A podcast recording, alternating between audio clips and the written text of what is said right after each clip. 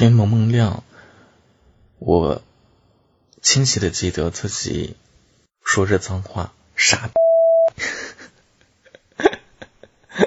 然后蹬着腿在床上清醒了一下。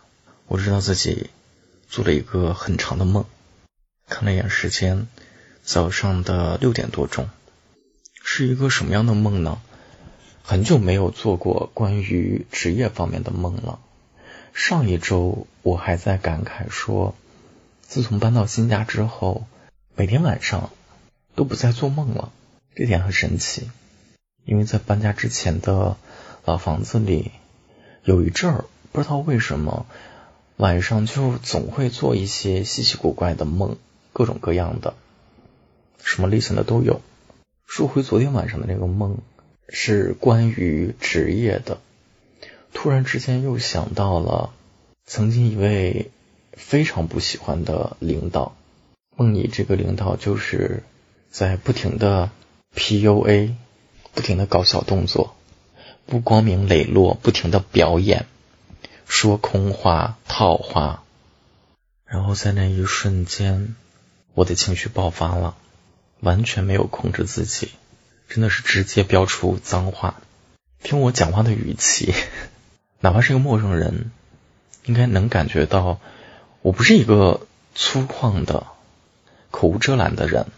但我现在发现，很多时候面对一些特别糟糕的事、特别糟糕的人，你已经无力到极点的时候，你心里那个怒火是憋不住的。脏话就是一种发泄。从小我就是那种被规训的，千万不要说脏话，这是一个不礼貌的行为。而我又是一个特别乖的小孩，在我的成长过程之中，我印象当中毫不夸张，在我工作之前，我觉得我是一个基本上没有说过脏话的人。但自从开始工作，面对各种无常、各种窘境、各种你的不理解，就你难免会飙出一些类似，至少是我靠。甚至如果你不标出那个脏话，好像你心里面就会有一个郁结在胸中，都根本无法消散，非常奇怪，可能不值得提倡，但却是我一个非常真实的成长体验。我想，可能最近对于生活的那种压力重新又扑面而来了，所以在这种精神压力之下，就会让自己做这些特别没谱的。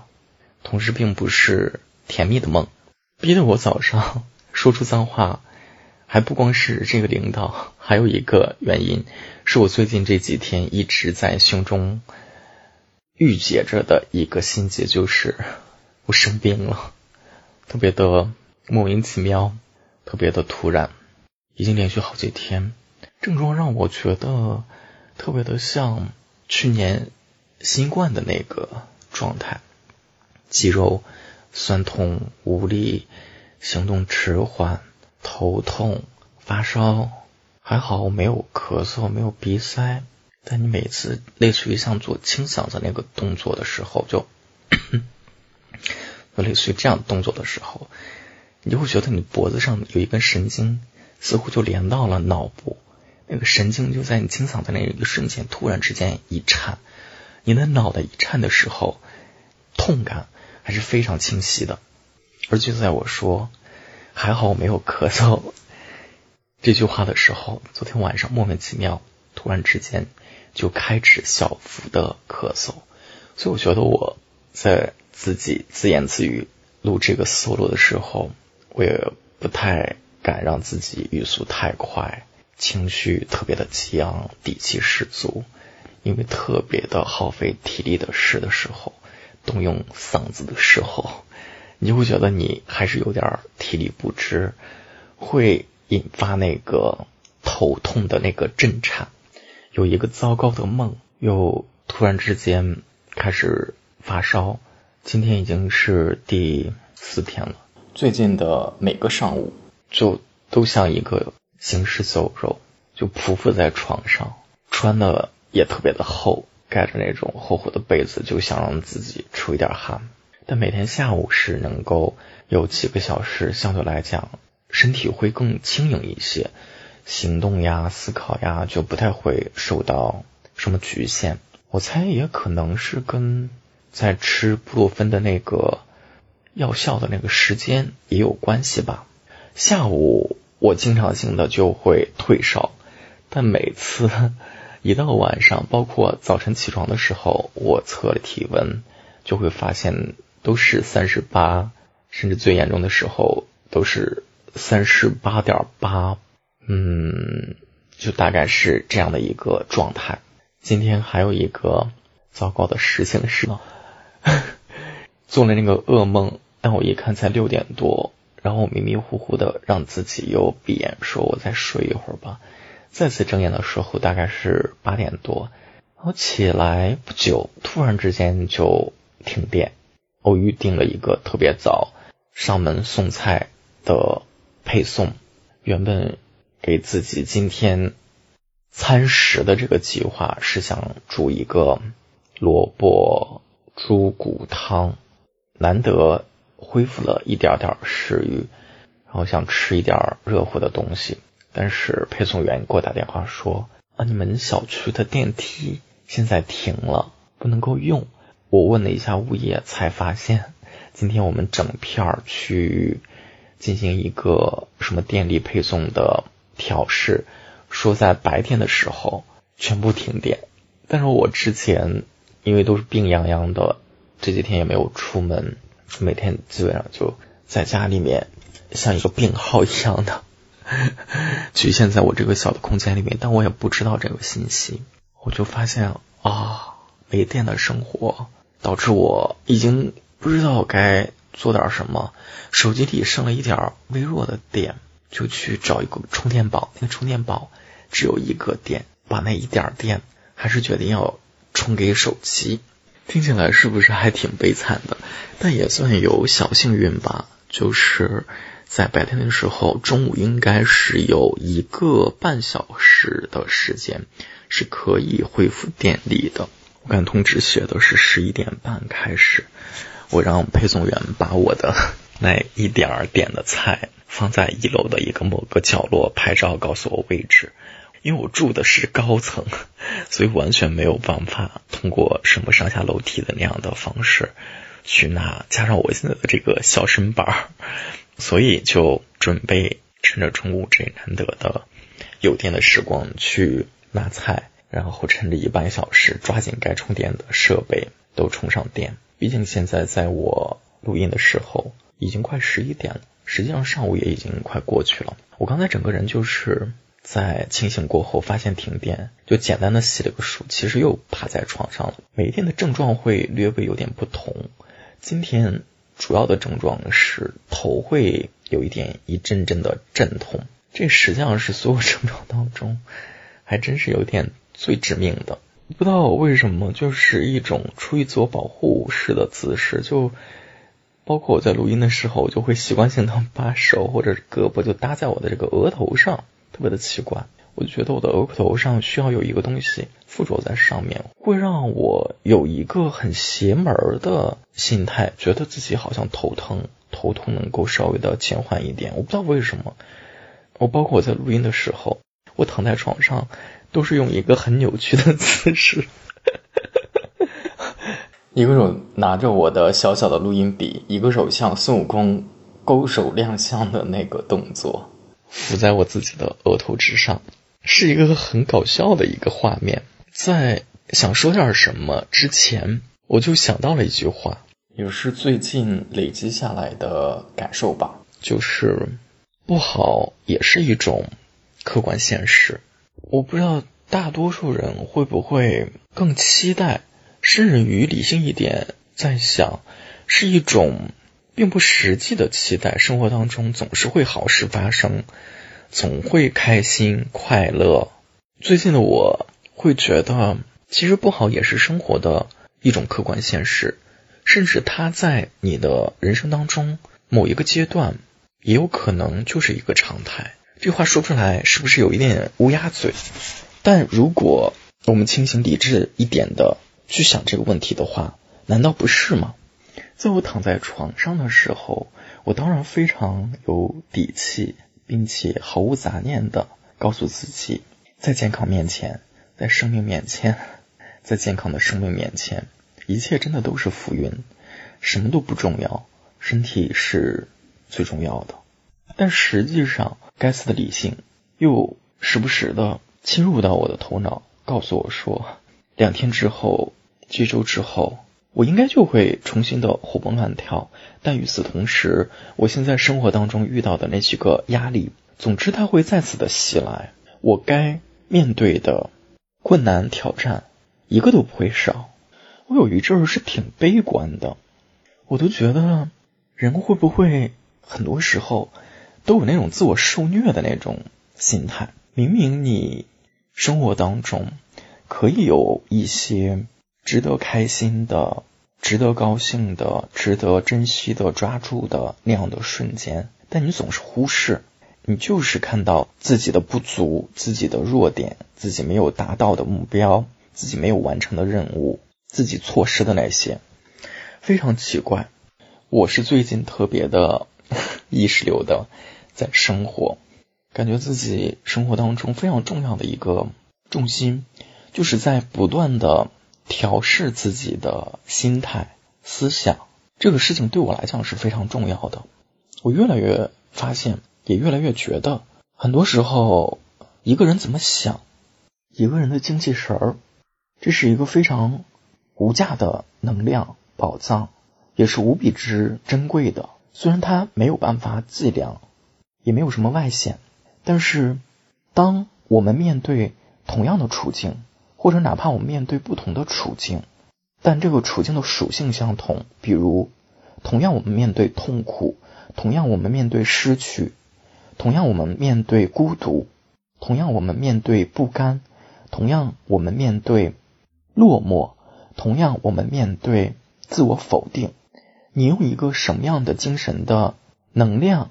你用一个什么样的精神态度去面对这些属性、这些状态，自然会决定你接下来会采取什么样的行动。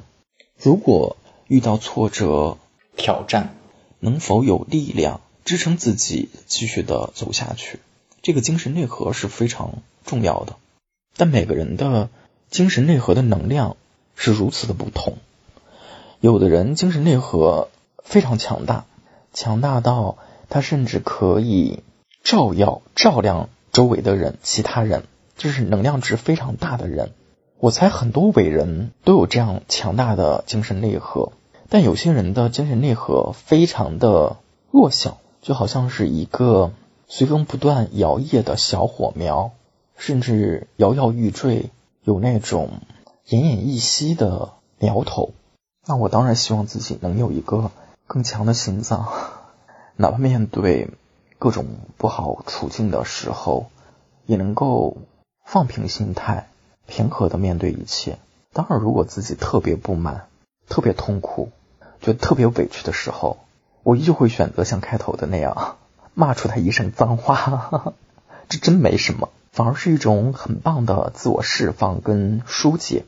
想起来，我刚搬到新小区这边，有一个让我觉得很有意思的。小情景，我不知道为什么，除了顺丰、中国邮政个别的几家快递能够真正做到送货上门之外，我发现有好几家快递公司，中通、韵达、申通，包括我最近发现一个叫做极兔的快递，貌似是叫这个名字吧，他们都不给你送货上门，很奇怪的，他们会送到。我们这个小区有一个楼，专门像一个包裹签收点一样的那样的地方。我们都是在一个小区的，我也不明白为什么这些快递就不给你送到家，反而要送到那个快递点。所以那几家快递经常是送到之后，我会收到短信告诉我需要去到哪个包裹点去拿。我们这边的包裹点应该是一个夫妻店，两口子做的一个小生意。我刚搬过来的时候，快递还是挺多的，各种从幺六八八上淘的家具好物。这样见了我几次面之后，这个老板娘突然之间对我说了一句话，她说：“你为什么脾气这么好呀？”然后我就愣住了，我就自问自己：我是一个脾气好的人吗？因为这是陌生人对你形成的第一直观的印象。可能是因为我本身看起来是一个相对温和的人，包括说话、言行举止，他对你的评价其实是褒义。因为老板娘是笑着说的，她就好像在看一个自己疼爱的弟弟或者是孩子的那种感觉。那个场景甚至于戏剧到他前脚还在他们的厨房里面特别大吼大叫的冲着他的孩子在发飙，斥责孩子怎么怎么做了什么不好的事情，但出来看到我的时候就完全。换了一副面孔，好像他突然之间也缓和了下来，情绪缓和了下来，平静了下来。这说的好像有点玄学，但那个细节让我记忆深刻。我每次去拿快递的时候，因为也会有对比，也有其他的人在拿快递，我都感觉到老板对我很友善、很热情，这个让我也觉得还挺暖心的。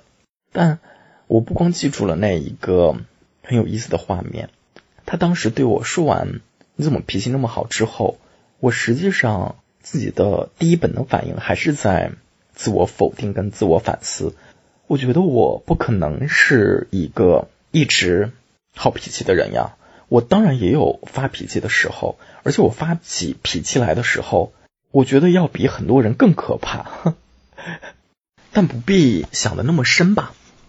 至少我最近，如果要说对自己有一个期待，或者对自己有一些要求，那我倒还挺希望自己是一个有温和力量的人。如果说每个人身上都是一个磁场的话，我确实不希望自己发射去的这些能量对周围的人会有压迫感。会有不舒适的感觉。这些人，无论是我爱的家人、朋友，或者哪怕是陌生人，我觉得毫无必要。我也希望自己能够把这种温和的力量多匀一点，放在我自己面对那些不好状况的时候，面对任何处境的时候，真的没必要大惊小怪、患得患失。觉得自己是宇宙中心，好像宇宙要坍塌了。因为我这几年，对，没错，是这几年，好像我的人生就至少相比于之前吧，就是一个明显不是一个顺遂的一个状态。但我自己相对来说心态是平稳的，我不敢说百分之百的时刻，但确实相对来说是这样的。而这些心态的调节，实际上很残酷，我觉得都是通过我自己获得的。当然，我也并没有指望着在你的周围一定要有哪一位你的家人，哪一位你的朋友，一定要在什么样的阶段能像明灯一样的给你做一个指引，这也是一个不切实际的想象。这条 solo 实际上就是想做一个。时间，这个时间是客观来说，我就是处在一个很不好的身体跟生活状态下，但我依旧可以平静温和的面对我当下该面对的情况。事业上，好像板上钉钉的项目一拖再拖，拖的已经遥遥无期，甚至于不知道到底这个项目真正开启之日在什么时候。身体上突然之间莫名其妙的连续四天了，都在各种的不舒适，很荒诞的。今天突然之间又要遭遇白天大停电。如果说的更细节一些，每天也都有无数小的崩溃时刻。比如说昨天晚上，昨天晚上难得稍微有一点食欲之后，我想说我要点一个外卖。一定要点一个自己特别想吃的。当时在脑海当中一直在闪烁爆炒猪肝儿，对，就是这么具体，我也不知道为什么。好想吃一个爆炒猪肝。然后我住的这个地方搜了一下，我怎么感觉有一点点美食沙漠的感觉呢？外卖有很多家，但看起来就不是特别的诱人。昨天我一个人花了七十块钱，非常奢侈的点了两个菜，其中有一个是炒猪肝。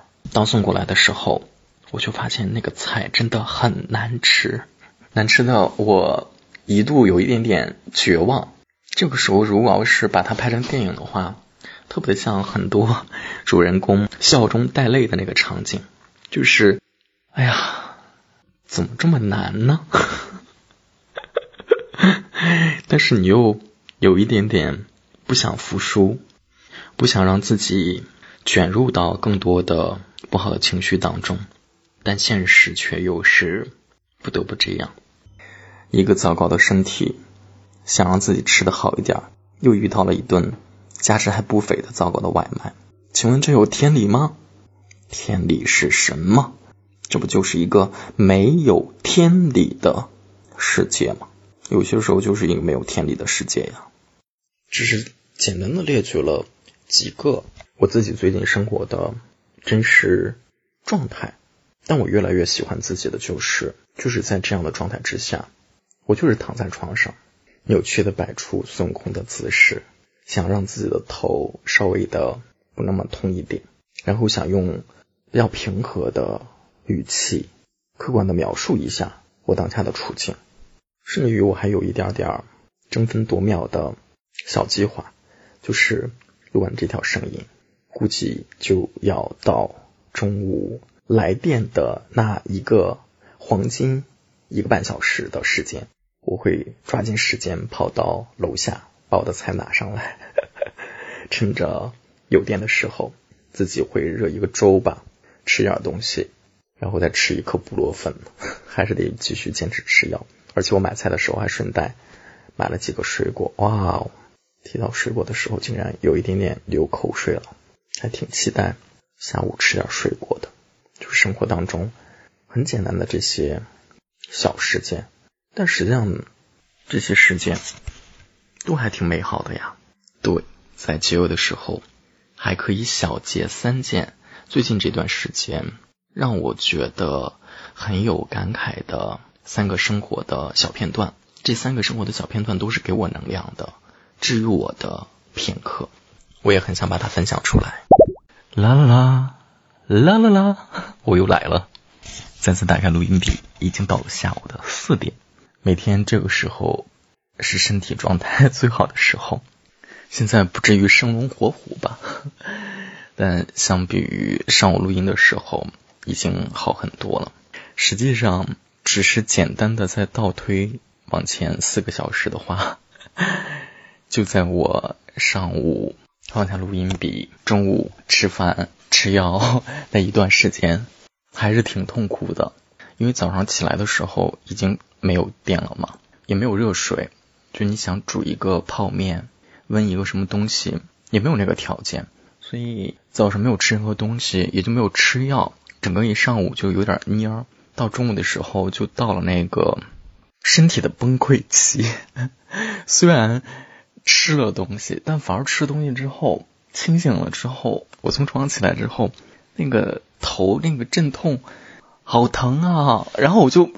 吃完饭真的是骂骂咧咧的，重新躺在床上，就想说哦，只能继续的再躺一会儿了。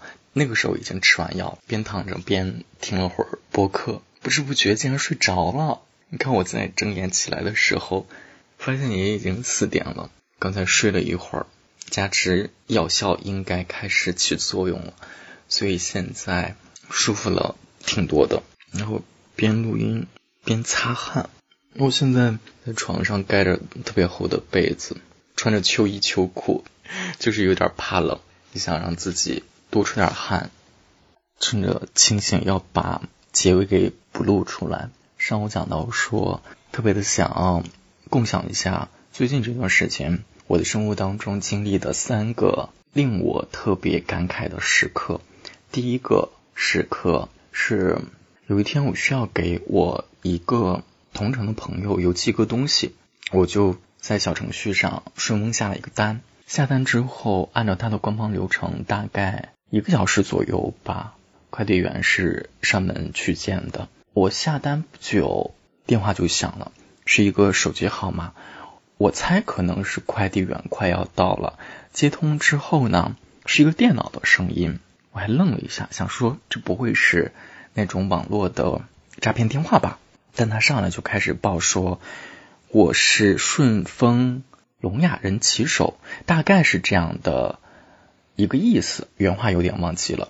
诶，我之前没有经历过，所以当时还愣了一下。但我听这个身份介绍之后呢，我就很认真在听，就是一个电脑的机器声音，我就有点不太知道该怎么回复。我想说，那这个是他用一个电子的声音想要告诉我他快到了吗？我跑到那个。猫眼那块去看也没有人，那我在电话里如果说什么话，我又不太知道他能够接收到我的信号吗？所以我就完全错乱在那儿，不知道该怎么做。哎，不一会儿，看我这边不说话，电话那边又给我传递了一些新的信号过来，还是那种电子声，意思是说我现在在你们小区的西门。是三号楼吗？我不是三号楼。哎，他就问了我很多类似于那样的话，我就试图通过这个手机给他做了一些回复。我发现，在我回复之后，对方会有一个缓冲的时间，但紧接着针对我的回复又会有一个电子音反馈过来，我就一下明白了，原来这个通话确实是计时的，他可能需要在手机上输入一些文字。然后系统会把他输的文字转化成电脑的语音，再反传给我。但是实际上他是可以及时的听到我的这个通话的。他给我打这个电话是因为他没有走正门，没有找到我住的这个楼。实际上，如果他从正门进的话，很容易找到我的这个楼。特别惨的是，我是一个不分方向感的人，所以当他给我讲到说他在哪个门。的时候，我也不知道他的那个门是哪个门，我就很尴尬。最后我在电话里面给他讲说，我说我不太分东西南北，但我这个正门旁边是有一个地下车库的，实际上从正门进那个楼就是的。如果你没有进错小区的话，你就再找一找吧。电话那头的电子语音就变成了好吧。然后挂断了，太逗了！就虽然是电子语音，但是电子人说好吧，跟我们进场人说好吧，好像那个情绪是一样的，就很无奈。然后我就想说，哎呀，我我真的我也不知道怎么给你形容。当时给他在说这个方向的时候，我还边打电话边 紧急的。把自己的那个百度地图调出来，我就想说啊，我平时走的这个门到底是哪个方向的呀？然后我就再确认到底是哪一个门。后来撂下电话之后，我重新确认了一下我的下单的地址，我发现我没有写错。我想说，那如果我的地址没有写错，他没有找错的话，理论上就不会有什么问题。我就再等一等吧。但心还是有点悬着。过了不到五分钟吧，哎，我的门响了，我去开门。看到了身着顺丰衣服的小哥，我把我的东西交给了他，他就冲着我把他的手机拿了过来给我看地图，指一个方向。我想说，哦，那你是想说你是从这个门进来的吧？他就嗯嗯嗯嗯嗯嗯，就是那样用哑语想要试图说一些什么东西。但真的很抱歉，我确实我也不太知道他想表达的是什么。嗯，我说，嗯嗯，这个就是你说的什么门吗？后来他发现我没有理解到他的意思，他又很无奈的放弃了，说，嗯，回过头大步流星的就走了。因为那个小哥是一个还挺魁梧的 一个小哥，虽然个子没有很高，但就很黝黑。看起来就是不知道是不是因为冬天穿的那个是厚的衣服，就看起来还挺壮的那样的一个小哥哥。然后关上门的时候，我还在想这个事儿。我一方面在感慨说，科技进步可算给人类带来一些有用的东西了。这是一个什么样的感慨啊？就有很多东西，我会觉得让人喜欢不来，但确实我们也感谢科技的进步，确实在帮助人类方面的确做出了很多贡献。因为我觉得这个技术上面的升级，就是一个很棒的、很向善的科技的进步。第二个感慨呢，就是那我对顺丰的这个品牌好感度是有提升的。因为它切实的能够为这样的一群人提供了更多的就业岗位，我觉得这是一个大的企业承担自己社会责任的一个表现，这点就是要为他们竖大拇指的。第三个呢，就是看到那个小哥，这实际上就是他工作当中的一部分吧，对于人家来讲，这就是生活的一部分嘛，但。我们就会天然的会想说，那他会不会就是比我们普通人还是会多付出很多吧，才能够获得相同的生活条件？他们一定需要克服更多的困难，付出更多的努力。那一瞬间还是觉得自己被激励了，还挺励志的。第二个场景，主角还是科技。有一天我下楼扔垃圾，晚上的时候，在我住的这一层。有一户，我不知道他们是几代同堂在一块住。周末的时候人好像会多一些吧，平时有可能只有老人在这边，我不知道。但我有些时候能够听到楼道里面会有很像轮椅的声音。我搬过来之后，也确实在楼下有看到过有老爷爷坐着轮椅。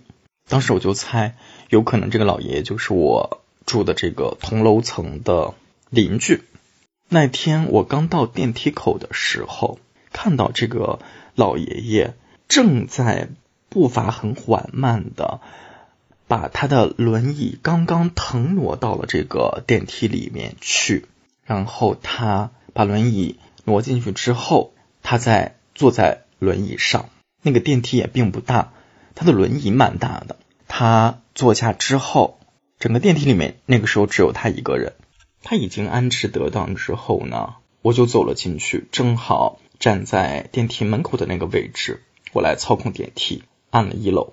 当到了一楼之后呢，电梯开了，我先出去。这个时候，我就下意识的想要回头摁一下那个电梯，或者是试图说我需不需要用手挡下那个电梯的门，因为很怕那个电梯。门会很快的关上嘛？这个老爷爷有可能经历过很多这样的瞬间，所以当我刚侧身想要转过去的时候，他就一下子知道了我的意图。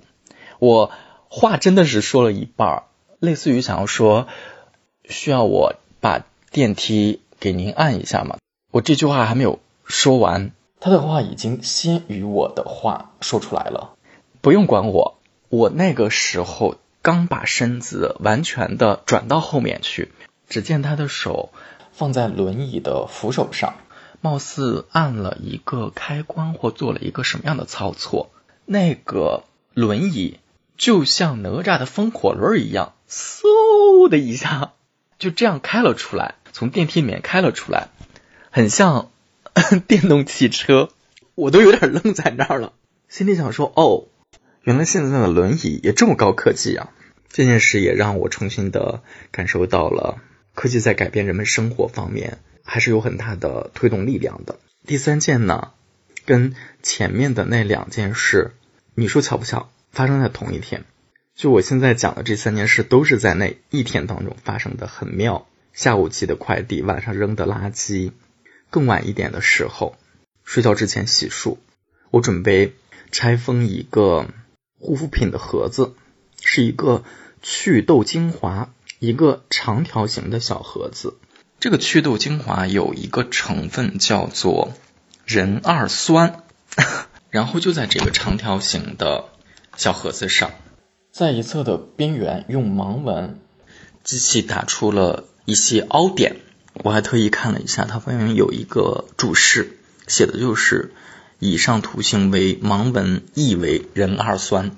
他就把这个主要成分用盲文打了出来。哎，我特别喜欢这个设计，这种能够照顾到少数人群，让你能感觉到一个企业用心了，这个事情太赞了。这是我特别想要追加的一个如此正能量的结尾，讲讲三件。同一天发生的，让我觉得有点感慨的，但我很喜欢的三个生活瞬间。嗯，朋友们，如果你听到了现在，我跟你说一个真正重要的事情，就是这个时候去买点葡萄吃吧。葡萄，葡萄，发完音之后觉得怪怪的。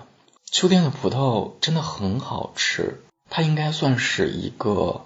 应季的水果吧，这个时候去买也不是它贵的时候。